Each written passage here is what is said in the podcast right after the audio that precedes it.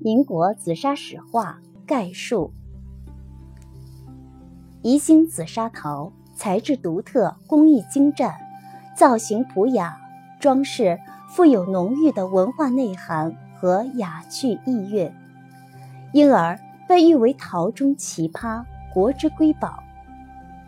但它在具有七千多年漫长的制陶史的宜兴陶院中，却是一个。仅有六百多年的后起之秀。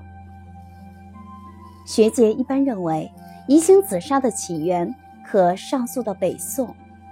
不过，北宋直至明万历年间，还只是紫砂的原始初创阶段，或曰草创期。陶人开始掌握紫砂泥的特性，能制成泥片，吸收了制钢瓮的工艺。逐步形成打深筒和镶深筒的基本成型技法，团其细土，加以成炼，琢木为模，捏铸为胎，复陶学烧成。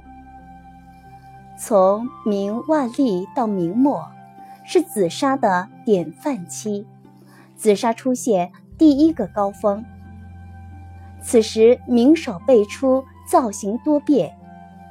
经石大兵为代表的著名胡家的努力探索，或陶土，或杂挠砂，诸款具足，诸土色具足，不务颜美而朴雅坚利，既已形成一套合理完备的制作工艺和工具，奠定了紫砂的地位。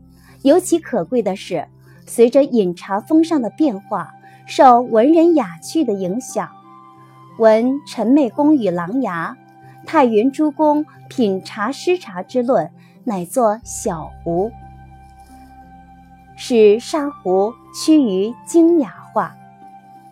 从清康熙中期到乾隆晚期，由于社会安定，江南富甲天下，成为全国经济心脏。文士富甲乃至宫廷皇室雅好紫砂。于是，宜兴紫砂进入繁荣期。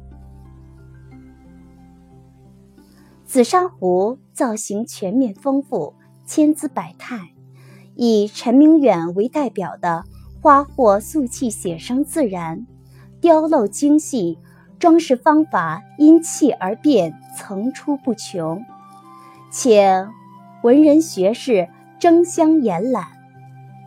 而到清嘉庆、道光年间，由于以陈曼生为代表的文人全面参与，辨别砂质，创制新样，宜兴紫砂一改乾隆时间注重严巧、繁缛而转趋典雅道古，并在壶上引入书法、绘画、篆刻、篆刻壶名、前印款识。从而，壶一字贵，字以壶传。国内外市场的需求使紫砂生产形成独立的手工业生产体系，名家辈出，高手如云。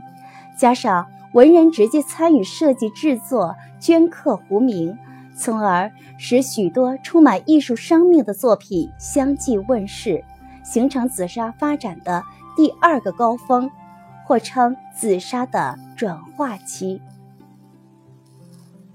从咸丰至光绪末，由于太平天国战乱，紫砂发展一度陷入低潮。